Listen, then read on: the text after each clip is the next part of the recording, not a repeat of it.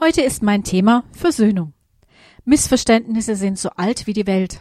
Manchmal verstehen wir nur die Gedankengänge unserer Gesprächspartner nicht, aber manchmal hakt es auch an Dialektausdrücken.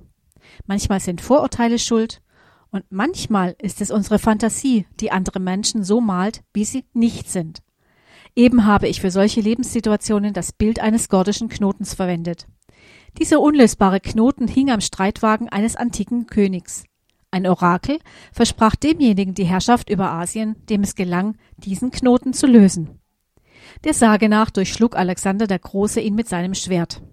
Dieses Schwert finden wir in der Bibel wieder. Es ist ein Teil der Waffenrüstung des Heiligen Geistes, mit der wir als Christen ausgestattet sind. Das Schwert des Geistes ist das Wort Gottes. Für mich ist es nicht wichtig, möglichst viel von der Bibel zu lesen. Für mich ist es viel wichtiger, die Aussagen in mich aufzunehmen und zu verinnerlichen. Mein Lieblingsthema darin ist aktuell die Bergpredigt. Diese Aussagen stecken voller Herausforderungen und bergen Explosivstoff.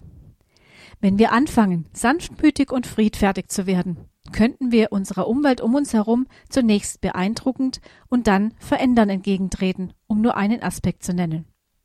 Dazu gehört, sich von Jesus immer wieder korrigieren zu lassen, um Sanftmut und Friedfertigkeit nicht aufzusetzen.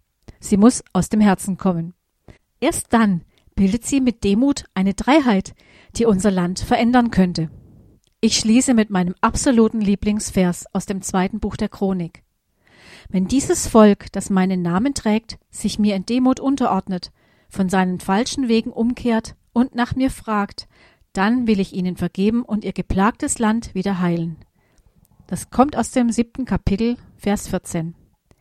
Dieses Versprechen gilt nicht nur für das Volk des Alten Testamentes, sondern auch für uns heute. Davon bin ich überzeugt. Gott segne euch.